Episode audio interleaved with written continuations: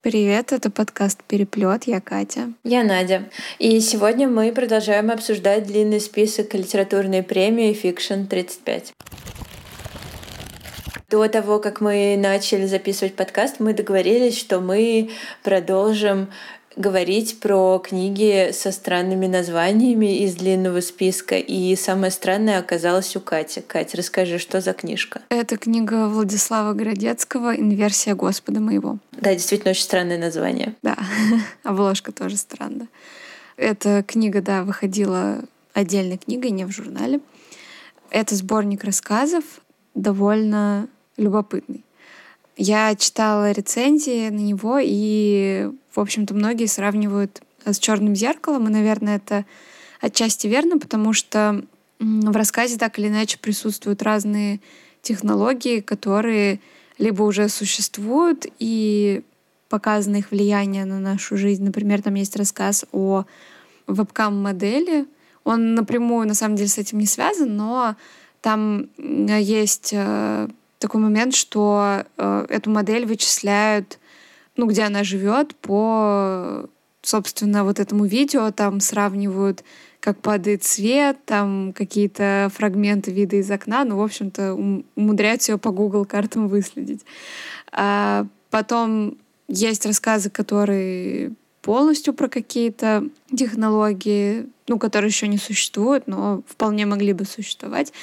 А, по-моему, первый как раз рассказ в сборнике о куклах, а, которые делают очень реалистичными, похожими на младенцев настоящих. И существует прям целое комьюнити людей, которые занимаются этими куклами. У них есть свои блоги в инстаграмах. Они достаточно популярны. Ну, и это тоже, понятное дело, влечет разные этические проблемы.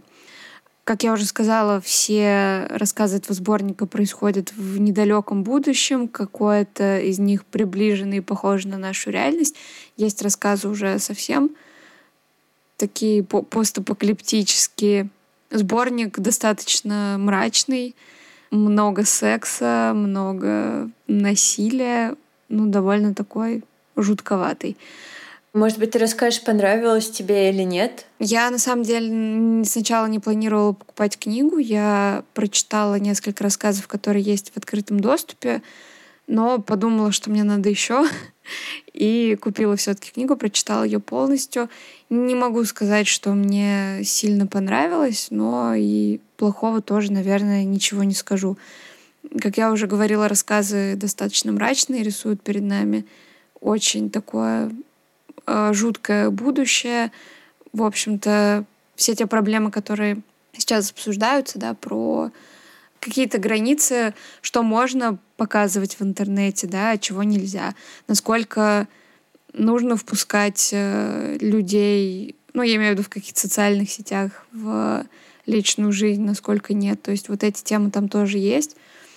Ну, это довольно интересно. Единственное, мне показалось, что автор как-то немножко не докрутил. То есть мы ожидаем, да, вот от того же там черного зеркала, что там, ну, до абсурда доведены какие-то вещи, то есть максимально выкручены, и за счет этого вот все идеи, они очень ярко видны. Здесь мне показалось такой немножко приглушенный тон, поэтому какого-то очень сильного впечатления не производит, но тексты достаточно интересные.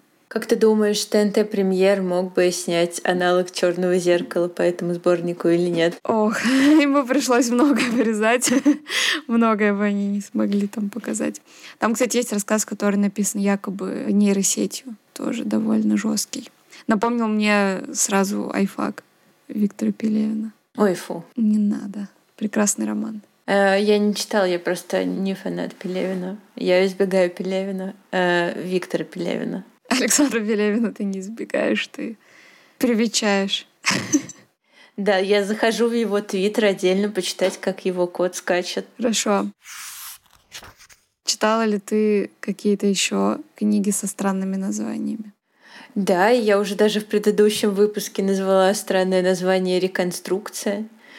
Ну, мне показалось, что это странное название. Это, конечно, не такое странное, как те названия, которые выбрала ты. Вот, но я расскажу про эту книжку. Я извиняюсь заранее, если я неправильно сейчас произнесу фамилию автора, потому что я поленилась погуглить, произносит ли ее кто-то публично на Ютубе точно с правильным ударением. Э, Антон Сикисов, автор этой книги, но Зато, даже если я неправильно произнесла в итоге фамилию, надеюсь, что автор меня простит, потому что я всех хочу предупредить, что, скорее всего, это будет мой новый любимый русский писатель. Ого. Мне вообще безумно понравилась эта книга. Э, значит, по сюжету. Главный герой, стендап-комик, неудачник, а, который постоянно прикладывается к бабушкиной успокоительной настойке, живет на съемной квартире с похоронным агентом, который дичайше топит за культуру похорон. Какая должна быть культура похорон в России, по его мнению? И я даже зачитаю тут цитату из романа. «Я думала, что комики всегда шутят, а комики только жалуются на детские травмы и болезни, а похоронный агент, наоборот, смешной». И это, кстати, реальная ситуация в книге. В общем, главный герой в целом плывет по течению, не зная толком, чего он хочет от жизни. И, в общем, это течение заносит его просто радикально не туда. А, после своего очередного неудачного выступления он цепляет на баре очень пьяную девушку по имени Майя, которая выглядит как э, роковая красавица, и она зовет его на очень странное свидание на средневековую ярмарку. И, значит, это вот посещение средневековой ярмарки он использует как материал для своего выступления, и он зло, и что самое главное, не смешно, шутит про реконструкторов, ну, как типа про ролевиков. Ну, понимаешь, какие это шутки.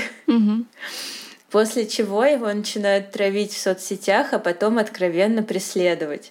И Тут надо сказать, что эта книжка — это вообще-то мистический триллер, и там есть сверхъестественное и довольно много. Ого. Вот. И я даже что-то видела, э, кто-то сказал, что это Лавкрафт, смешанный с Вуди Алленом.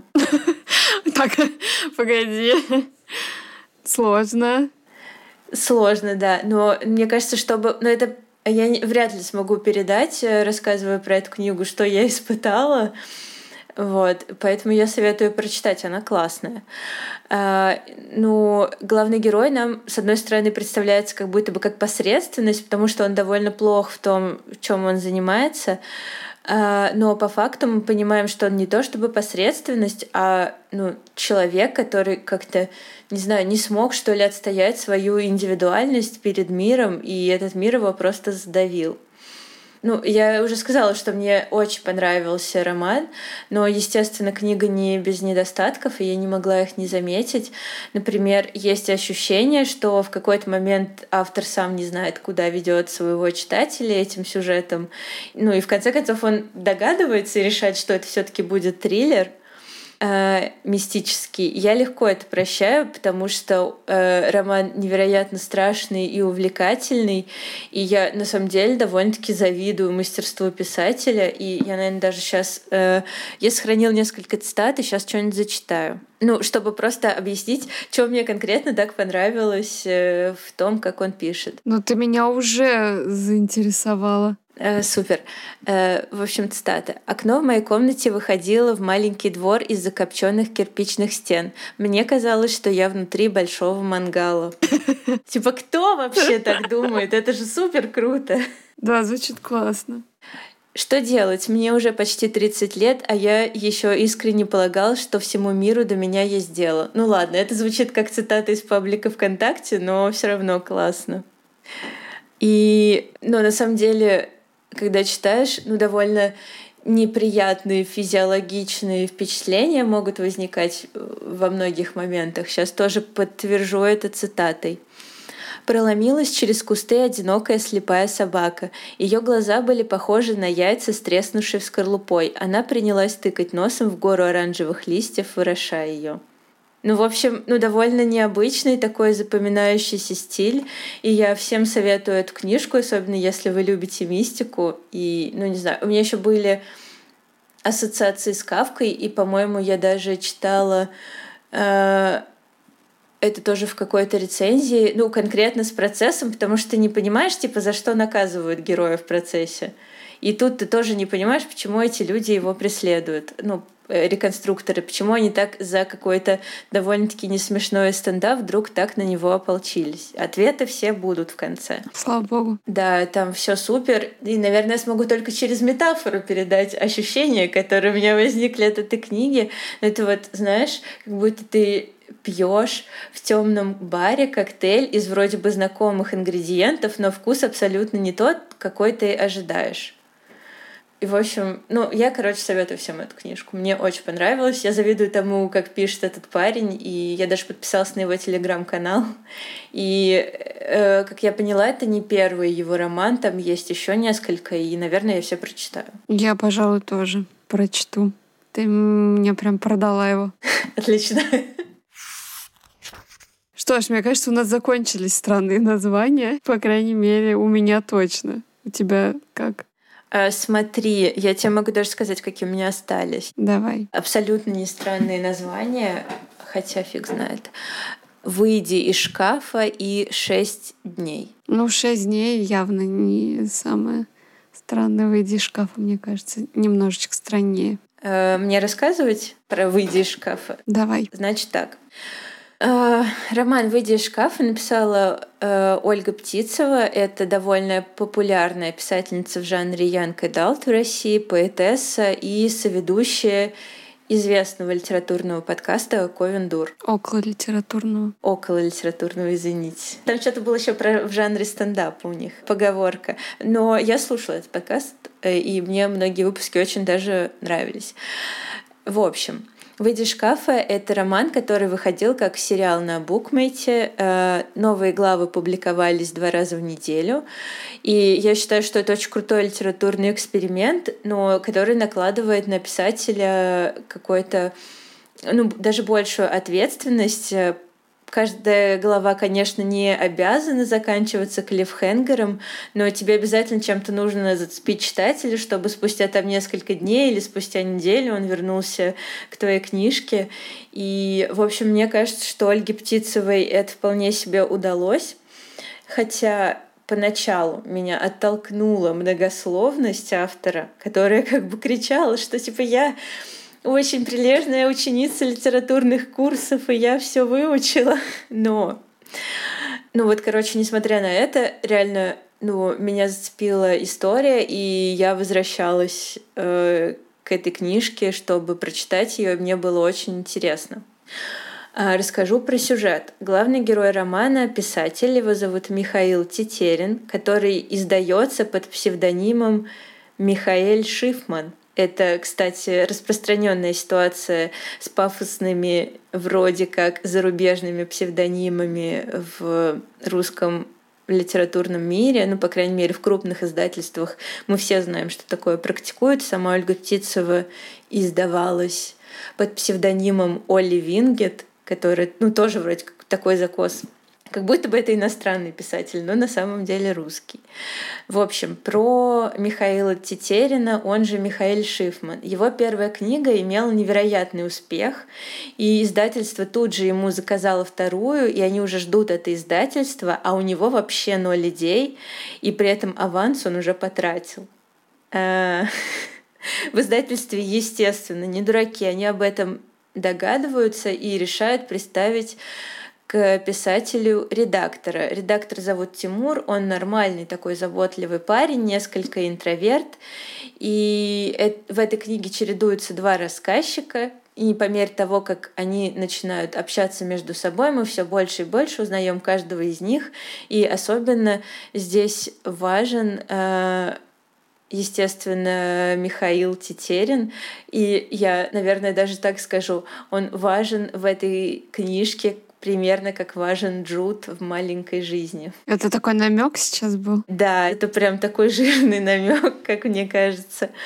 А, значит, Миша жуткий невротик, помимо того, что он не знает, кто его отец, что само по себе является уже нормальной такой травмой, его мать сумасшедшая актриса, он называет ее только Павлинская. В детстве она наряжала его в платье, и более того, достаточно долгое время делала вид, что у нее вообще дочь, а не сын. Ух. Там есть супер жесткий эпизод, когда она ведет его в садик в первый раз одетого как девочку, и значит она приходит в садик и все восхищаются красотой, какая у нее типа милая дочка, а потом ее спрашивают, а как вашу дочку собственно зовут? И выясняется, что ее зовут Миша Тетерин.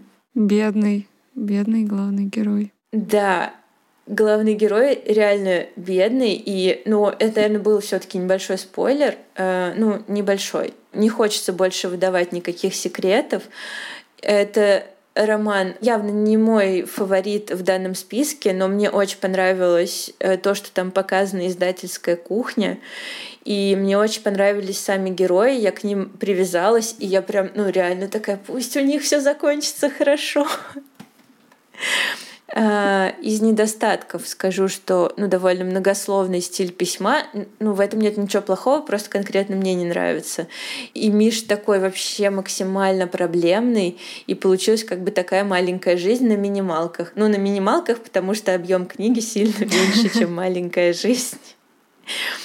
В общем, ну, было прикольно. Вот эта книжка тоже такая, типа, про травму. Она бы хорошо вписалась как раз в наш тот выпуск про Некрасову и сестра мам.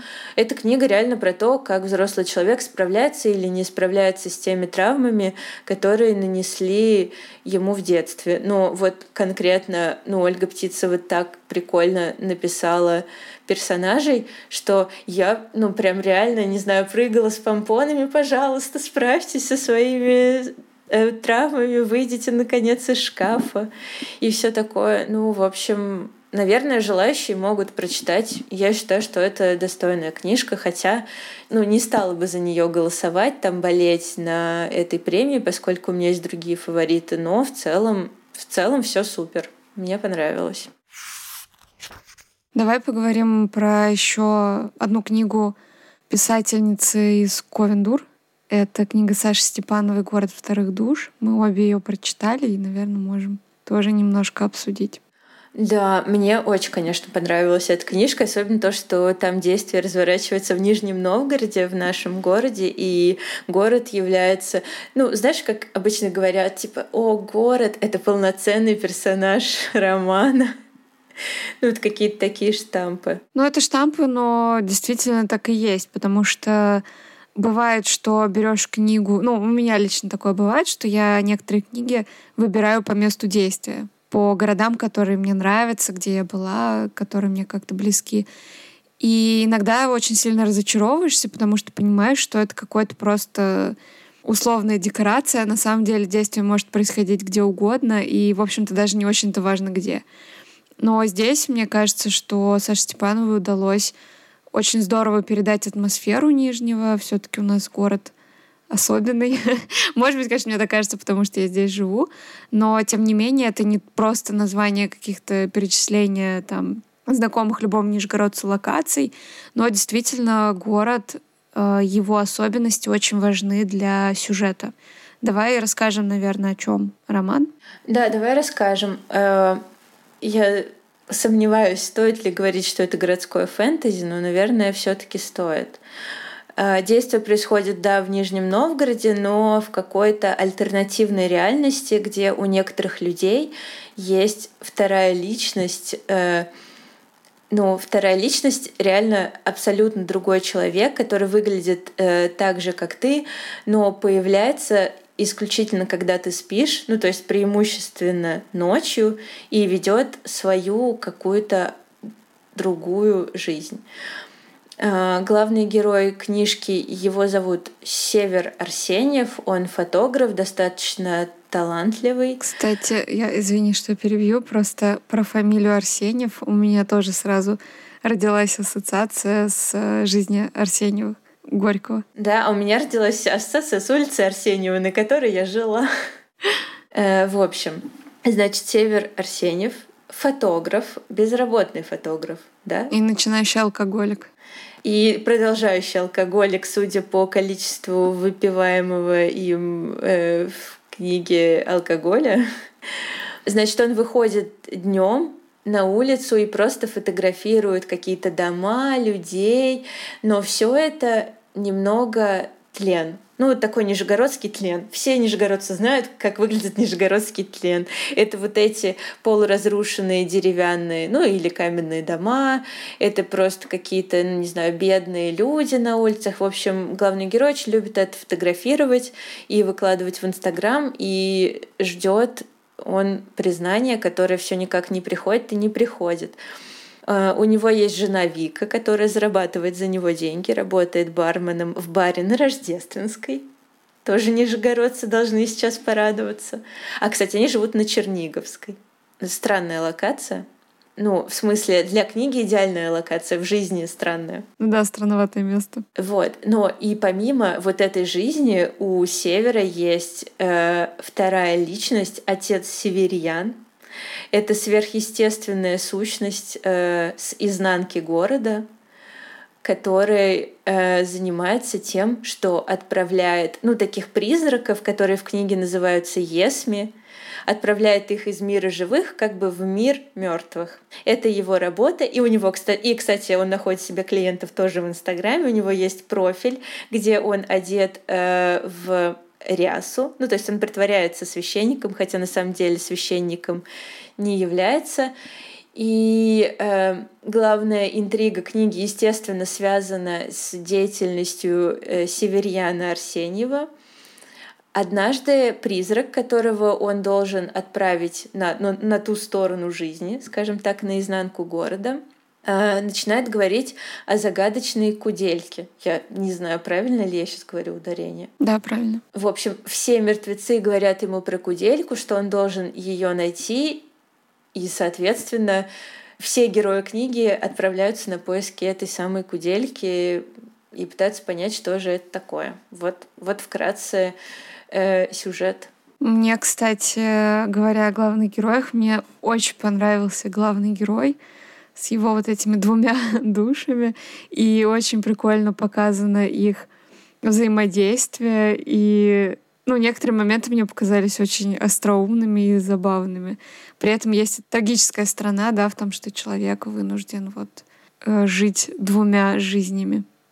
И главный герой, на самом деле, меня вызвал симпатию. Он иногда раздражал, потому что он такой дурачок. Э, ему уже, блин, 30 лет, а он ни, никак не может ничего сделать со своей жизнью. Но, с другой стороны, э, мне показалось, что он очень обаятельный. И мне как-то... Я ему очень сопереживала все время. Ну, я тоже переживала, но мне казалось, что он такой, типа, знаешь, нытик. Ну, в смысле, я такая, блин, Север, когда ты уже ляжешь спать, и там нормальный герой будет действовать. Ну да, эти два героя, объединенные в одного, они действительно очень разные. Если Север такой э, просто берет и делает, то Северьян очень много думает, рефлексирует, но ничего не делает. А, наоборот, Северьян делает, а Север рефлексирует. Фу, да, да, сорян, сорян, я немножко ты попутала. попутала, да. Э, Северьян — это, в общем-то, зарабатывающие деньги личность, а Север нет, да, точно. Все, вот в этом разница. Ну, в смысле, я так запомню, чтобы больше не путаться. Ну и при этом э, мне нравится вот этот момент, что э, типа у Северьяна есть борода, ну, типа, некоторые герои считают, что некоторое время считали, что это один и тот же человек, и они такие, куда пропадает его борода? Да, там ну, много таких забавных моментов, и действительно очень остроумно. А, здесь еще есть важная тема, про которую мы не сказали в пересказе, что это книга о насилии, насилии над детьми и, ну, вообще внутри семьи. И в этой книге, собственно, пропадают дети, да, и Э, главные герои, в общем-то, пытаются понять, куда они пропадают, кто виноват в их пропаже. И, наверное, действительно сложно как-то определенно сказать про жанр этой книги, потому что вот эта социальная составляющая здесь очень-очень важна. Ну да, ну, я, блин, я просто рассчитывала, что сама это скажешь, потому что это будет мысль, которую я сейчас сворую у тебя. Я сказала в пересказе, что это городское фэнтези, но я сомневаюсь, могу ли я его так назвать, именно потому что мы обычно воспринимаем фэнтези как побег в какой-то другой мир, а тут у нас вроде бы есть и другой мир, и мертвецы, и какая-то мистика, но одновременно с этим все-таки на первом плане именно социальная повестка, именно вопросы вот этого насилия, ненужных детей. То здесь именно фэнтези как возможность поговорить э, о какой-то теме. Ну, вот, типа как у Некрасовой была вот эта вот сказочность, фольклорность, э, чтобы поговорить о травме, здесь вот, ну, примерно так же используется ну, вот жанр такого городского фэнтези. Я много тоже об этом размышляла, особенно послушав э, подкаст, э, собственно, Ковендур про эту книгу. И мне вспомнилась уже, наверное, немножко набившая скомину всем цитата из Сигура, да, когда они говорили с Нилом Гейманом о жанрах. И они говорили о том, что есть разница между литературой с драконами и литературой о драконах. И вот тут мы имеем дело как раз с литературой с драконами. То есть э, здесь есть мистические элементы, есть какие-то фантастические герои, фантастические реалии. Но тем не менее, главная тема этой книги — это действительно проблема насилия над детьми, э, проблема пропавших детей. И здесь это все очень ярко показано, как мне показалось. Я вообще, наверное, могу сказать, что это одна из э, моих любимых книг э, в этом лонглисте, потому что она здорово написана в том плане, что это действительно очень увлекательный роман. Тебе ужасно интересно, что же там будет. Там классная интрига. Как я уже сказала неоднократно, там Нижний Новгород, и он важен, и он очень здорово показан и очень здорово вписан вот в само повествование. И что еще? И Анатолий Москвин. Да, да. А, на самом деле, да, можно я, я как бы уже второй выпуск подряд передаю привет разным людям в подкасте в надежде, что они слышат меня как наивно, да? А, но я хотела бы сказать, это будет, наверное, реклама еще немножко. В общем, есть очень классный подкаст, называется «Жуть», э, который записывает Гриш Пророков, мне ужасно нравится, и он как раз-таки рассказывает о всяческой хтоне на российской почве, про разные городские легенды, мифы еще что-то. И, в общем-то, Гриша, Анатолий Москвин. По-моему, прекрасная тема. Записывай. А, на самом деле, ну, я думаю, что все нижегородцы про эту историю знают. Наверное, те, кто из других городов, может быть, и не слышали. В общем, была у нас такая история. Это было где-то в 2010-х годах, ну, примерно. А в Нижнем Новгороде был такой некрополист, специалист по кладбищам, Москвин. А он э, написал даже несколько книг о нижегородских кладбищах, вел колонку, тоже, конечно же, про кладбище. И в общем-то, все считали его довольно милым, приятным человеком. Жил он с мамой, с папой и мечтал удочерить э, девочку. Но органы опеки не давали ему разрешения, потому что он мало зарабатывал и, в общем, ему отказывали. В итоге что он сделал? Он пошел на кладбище и выкопал себе девочек сам. Он выкапывал трупы Я не знаю, как еще рассказать эту историю. Ну, продолжай, продолжай, мне нравится. Чтобы не сойти с ума. В общем, он выкапывал трупы девочек, он делал из них э, куклы, хранил их, в общем-то, у себя дома. Мама с папой ничего не подозревали, ну, как они говорят. А этих кукол было у него там что-то больше 20 штук, он разрисовывал им лица. И самая, наверное, жуткая подробность, которая мне в свое время просто преследовала в ночных кошмарах. Но он их мумифицировал, эти тела, и внутрь он помещал э, музыкальные механизмы. То есть... Сейчас было очень страшно. Кот. Я сейчас чуть не умерла просто. Ладно. В общем, внутрь э, этих мумий он помещал Э, звуковые механизмы. Они говорили «мама», там проигрывали какие-то мелодии. По-моему, это очень жуткая история. И, в общем-то, она вдохновила в том числе Сашу Степанову при создании, в общем-то, главного злодея, скажем так, в ее романе. Я не думаю, что это какой-то спойлер, но просто имейте в виду. Ну да, там, кстати, и другие разные трагические события, произошедшие в Нижнем, например, исчезновение Марии Гликиной, э, и там, ну, трагедия с Борс... на Борской переправе, ну, то есть реально трагедии, которые произошли в нашем городе, стали материалом для этой книги. И это, ну, тоже, безусловно, очень увлекательно. А еще, кстати, если вы не знали, то в Нижнем пропадает очень много людей. Вот. Ну, и когда я работала в журналистике, одними из наших главных ньюсмейкеров это были волонтеры, которые разыскивают пропавших. Э, основными ньюсмейкерами, да, и там и поставщиками новостей реально ну, были они.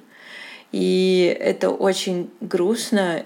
И я думаю, что поэтому книга Саши Степановой очень важная. Но ну, там, ну, во многом называются причины, почему столько пропавших, по крайней мере, детей. Ну, вообще, конечно, хочется более детально обсудить эту книжку, поскольку мы обе ее прочитали, но никому не хочется портить удовольствие, потому что сюжет очень увлекательный. Да, тут вот, наверное, эту книгу я без всяких оговорок порекомендую прочитать. Ну да, и, наверное, это наш общий фаворит. Мы будем болеть и за нее. И я, когда зашла на сайт Fiction 35, мне было очень обидно, ну, потому что я видела, что на все там, ну, практически на все даже странные книги э, были какие-то рецензии, какой-то отклик в прессе, а тут, видимо, ну, не знаю, может быть, либо я не нашла никаких рецензий, вот именно критиков, либо реально как-то несерьезно отнеслись, потому что, ну, типа фэнтези, Янка Далт, ну что там, но эта книга реально заслуживает внимания. И я надеюсь, что кто-то про нее еще напишет и поговорит. Она крутая. Это несправедливо, что они до сих пор так мало говорят. Согласна. А следующая книга, про которую я хотела рассказать, это небольшая повесть Алины Гатиной «Душа и пустыня». Очень поэтическое название, мне нравится, как звучит. Да, а почему хотела вообще поговорить про эту книгу? Это книга тоже личный опыт. Э, в общем, это история о девушке, художнице, э, которая, будучи еще совсем юной, она была, по-моему, в там, начальных классах школы, была вынуждена эмигрировать из Таджикистана, потому что там началась гражданская война. И, в общем, она и все ее школьные друзья разъезжаются по разным местам, э, спасаясь вот от этой войны. Они поддерживают связь, то есть они на момент э, действия повести уже взрослые люди, они продолжают поддерживать связь, но просто скорее как-то по инерции, чем по личным привязанностям. И каждый год они собираются, чтобы отпраздновать годовщину свадьбы вот одних из друзей. И вот очередную годовщину они решают э, отпраздновать в Таджикистане на озере Искандеркуль. Очень, кстати, красивое место, если погуглите, прям вообще красота неземная. И мне вообще всегда очень интересны тексты э, людей, которые пережили иммиграцию. Ну, по разным причинам, да, кто-то переехал там в поисках лучшей жизни, кто-то бежал от войны. Ну, это довольно небольшая повесть, но там эта тема тоже есть, и мне кажется, довольно интересно рассказано. Я не хочу особенно говорить про сюжет, потому что он тут не очень большой, и я просто, наверное, если начну рассказывать, то большую часть расскажу, и будет уже не так интересно читать. А, в общем, если вы тоже интересуете... Ну, я просто, я не знаю, с чем это связано в моей жизни, но мне действительно вся литература вот стран ближнего зарубежья и людей, которые так или иначе переживали какие-то события в этих странах, мне всегда очень интересны. Поэтому рекомендую вполне хорошо написанная повесть. Окей, звучит э, действительно любопытно. Так, теперь, наверное, моя очередь рассказать про книжку, которую я прочитала. У меня всего две книги осталось в списке. Первая из них — это «Шесть дней». И тут, кстати, если вы будете слышать всякие странные звуки, то это моя собака пришла. Да моего кота мы уже послушали. В общем, сейчас она попьет. Я и завидую, я тоже хочу пить. А, я прочитала книгу «Шесть дней». Ее автор, журналист и писатель Сергей Вересков.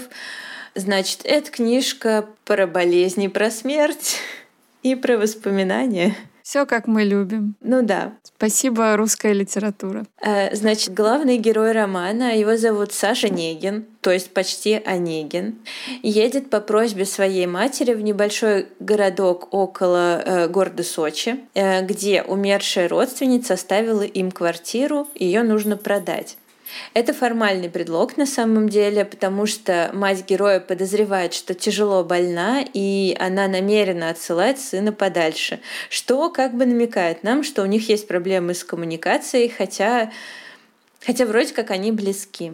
В книге чередуется внутренний монолог матери героя, ожидающий результатов анализов, и рассказ о самом Саше, как он в приморском городке знакомится с разными людьми и попадает в любовный четырехугольник. Значит, в поезде он встречает девушку Лену, которая рассказывает ему, что бросила парня после того, как тот получил тяжелую травму и стал инвалидом. Э, ну, мне вообще всегда прикалывают эти моменты, когда герой садится просто перед другим героем и рассказывает ему всю биографию Хоббита. Вот в этой книжке это происходит часто.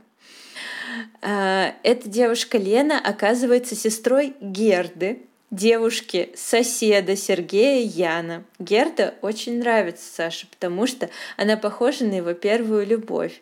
И дальше нам показывают, как развиваются отношения героев — все герои травмированы. Э, они склонны произносить очень длинные, театральные и, наверное, не очень естественные монологи. Э, кроме того, мы через флэшбэки узнаем их биографии, и они довольно-таки однообразные. Либо сами эти персонажи, либо их родственники болели и умерли. И вообще-то ну, типа, если тебе 30, это нормально, что твои родственники и ты сам там... Болеешь и умираешь. Ну да. Блин, как грустно. Жизнь после 30, в общем-то, не сахар. Ну реально, в этой книжке очень большая концентрация болезней и смерти. Там реально через одного персонажа заболевают. По крайней мере. Если еще в живых остаются. Почему так смешно? Вообще-то это довольно трагично. Ну реально очень много человек болеет. Сложно в это поверить. Ну, это терапевтический смех, да. Ну да. Но надо же справиться как-то с этим, э, с современной русской литературой. Естественно. Ну и вот, когда я рассказываю про эту книжку, э, может показаться, что я вообще ее типа ругаю.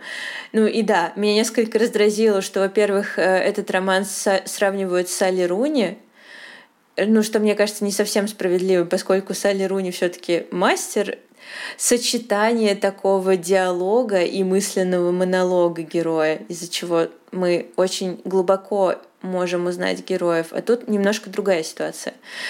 Кроме того, меня очень раздразило поведение главного героя. У нас есть некие флэшбэки, которые мне кажутся абсолютно ненужными, но они рассказывают, как плохо он относился к своим девушкам, либо как плохо они относились к нему, к своим предыдущим девушкам, которых в сюжете нет.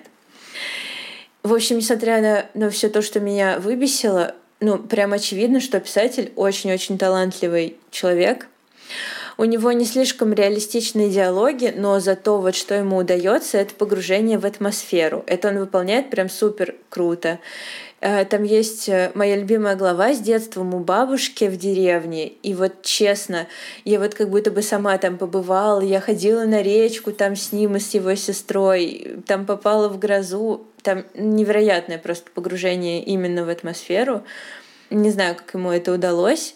И в эпиграфе у романа цитата из письма Марины Цветаевой своей подруге Должно быть, вы, как я, любите только свое детство, то, что было тогда. Ничего пришедшего после я не полюбила. Ну, в общем, довольно-таки показательный э, эпиграф.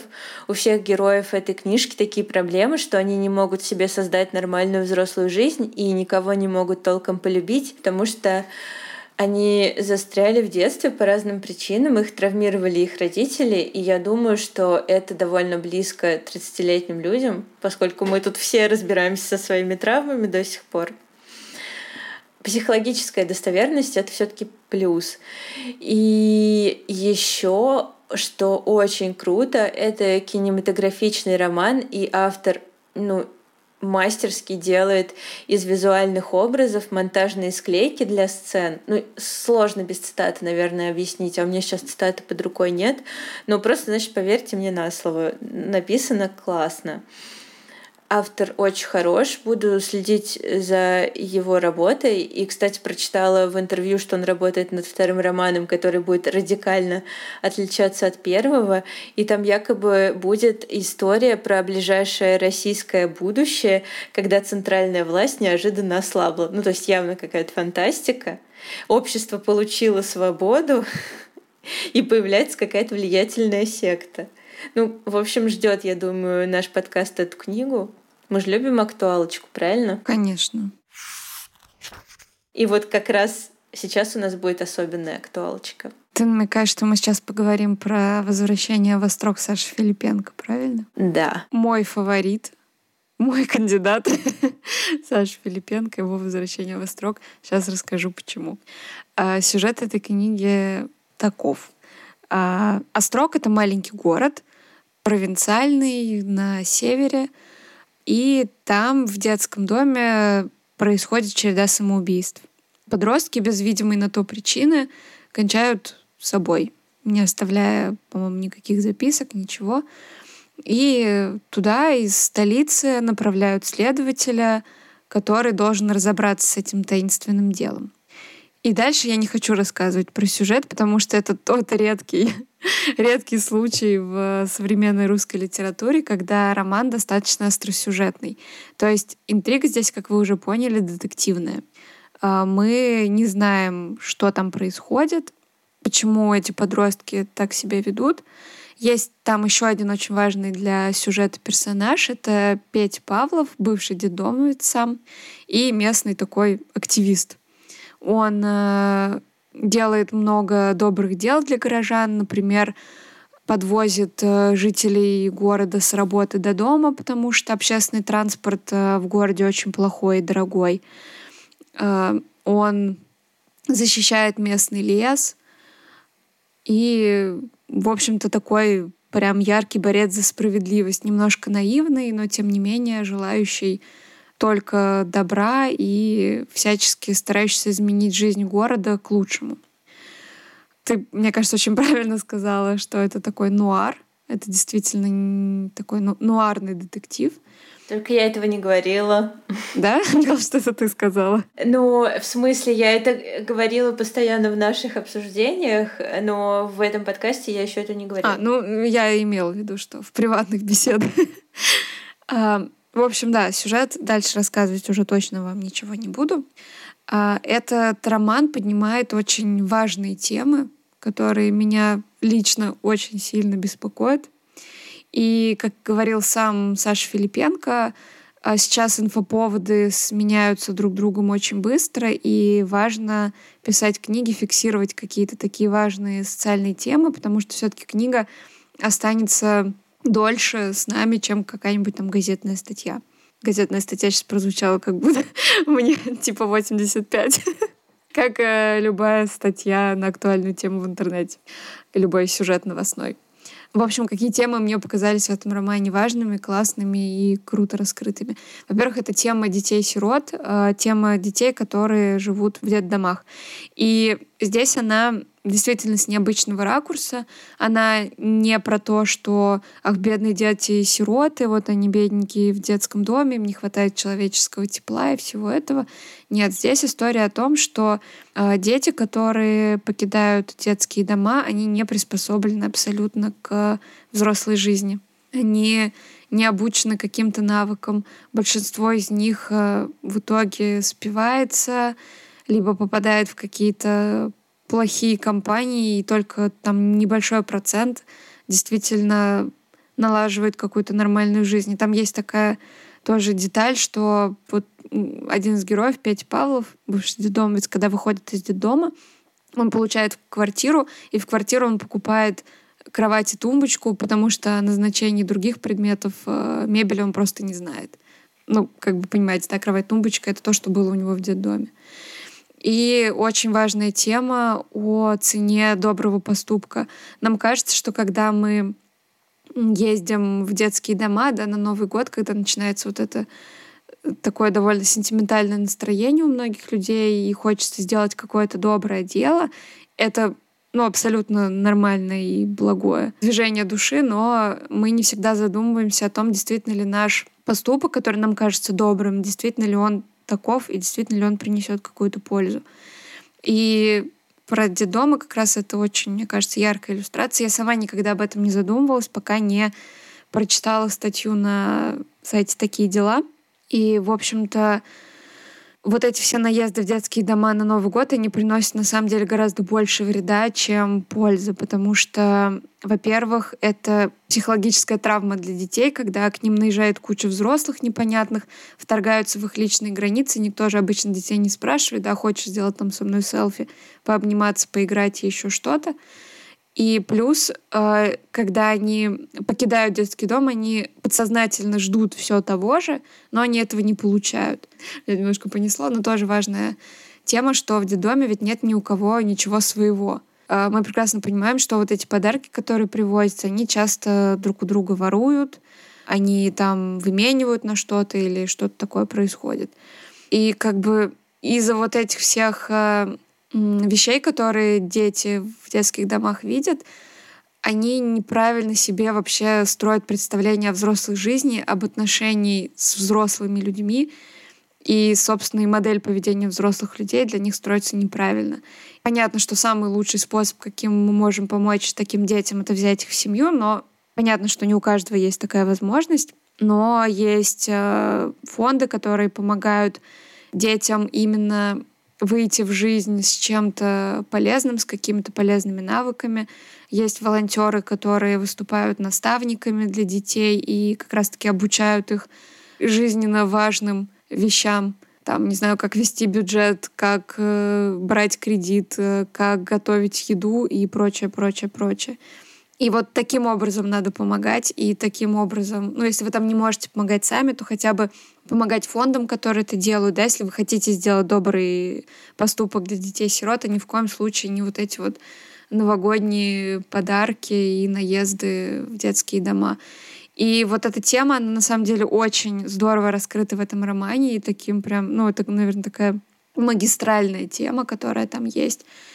И мне она кажется очень важным, потому что я вижу, что очень много людей действительно не задумывается о последствиях своих э, кажущимися добрыми поступках. Вот, поэтому я считаю, что эту книгу вообще просто все должны прочитать обязательно. И поэтому, наверное, это мой такой фаворит. Она меня просто тоже очень э, задела лично, потому что, как я уже говорю, эта тема для меня важна. И еще одна важная тема, которая есть в этой книге, это об отношениях э, провинции и Москвы. Все мы прекрасно понимаем, что жизнь в Москве гораздо лучше, чем э, в регионах. Богаче, проще, по всем параметрам, в общем, благополучнее. И здесь э, есть тоже такой эпизод, как раз связанный с ТВ-шоу, с журналистикой. И провинция воспринимается как такой поставщик развлекательного трэш-контента для публики более благополучной. А я, честно говоря, вот не помню, чтобы я где-то в других книгах вот с такого ракурса видела этот конфликт, и поэтому мне тоже кажется, что это достаточно интересно.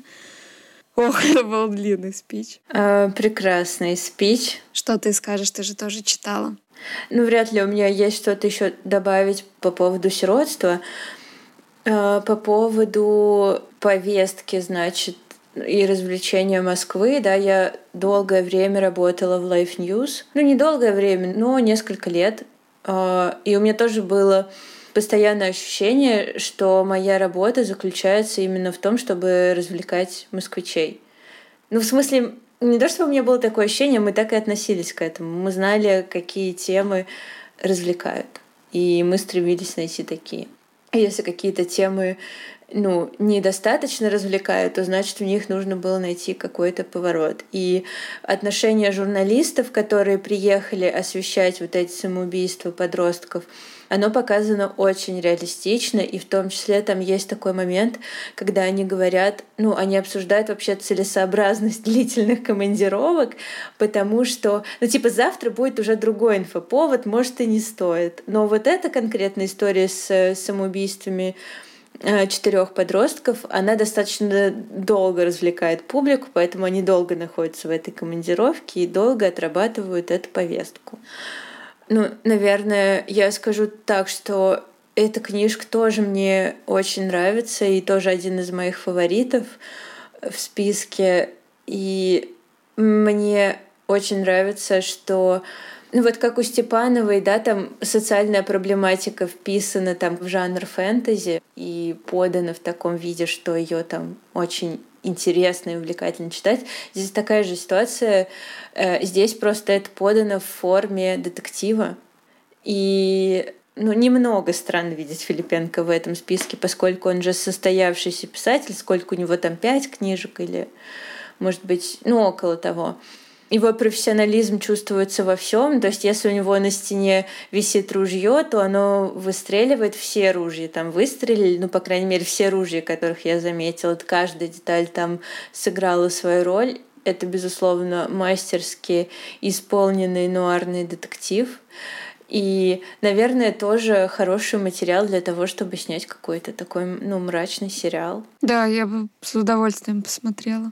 Тем более с таким мощным а, социальным посылом. Да, я очень жду, что кто-нибудь все-таки обратит внимание на такой материал и качественно его превратит в визуальные образы. Ну да, мне кажется, экранизация текста дала мне надежду на то, что режиссеры будут обращаться к современной э, литературе русской для поиска вдохновения. Да, тем более, как мы поняли, и из э, лонглиста Fiction 35 такого материала вообще предостаточно. Особенно, если ты хочешь что-то мрачное снять. Ну, кстати, из города вторых душ тоже бы получился классный сериал. Да, или фильм. Или фильм. Ну вот, кстати, мне кажется, это типа нужно ну, на Netflix написать. Типа, ребят, обратите внимание, тут для вас есть кое-что. Прям, да, кладись, кладись. Что ж, на сегодня, значит, у нас все. Мы обсудили все книги, которые успели прочитать из длинного списка Fiction 35. Там осталось еще некоторое количество книг, которые мы не прочитали и не обсудили. Так что заходите на сайт премии Fiction 35, смотрите лонг-лист, выбирайте книжки по странным обложкам, странным названиям или аннотациям.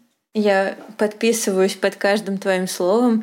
Слушайте нас на всех площадках, подписывайтесь на наши соцсети, пишите нам комментарии ВКонтакте, фолловьте нас в Твиттере. Мы будем очень рады обсудить с вами то, что вы читаете, и книжки, которые мы прочитали.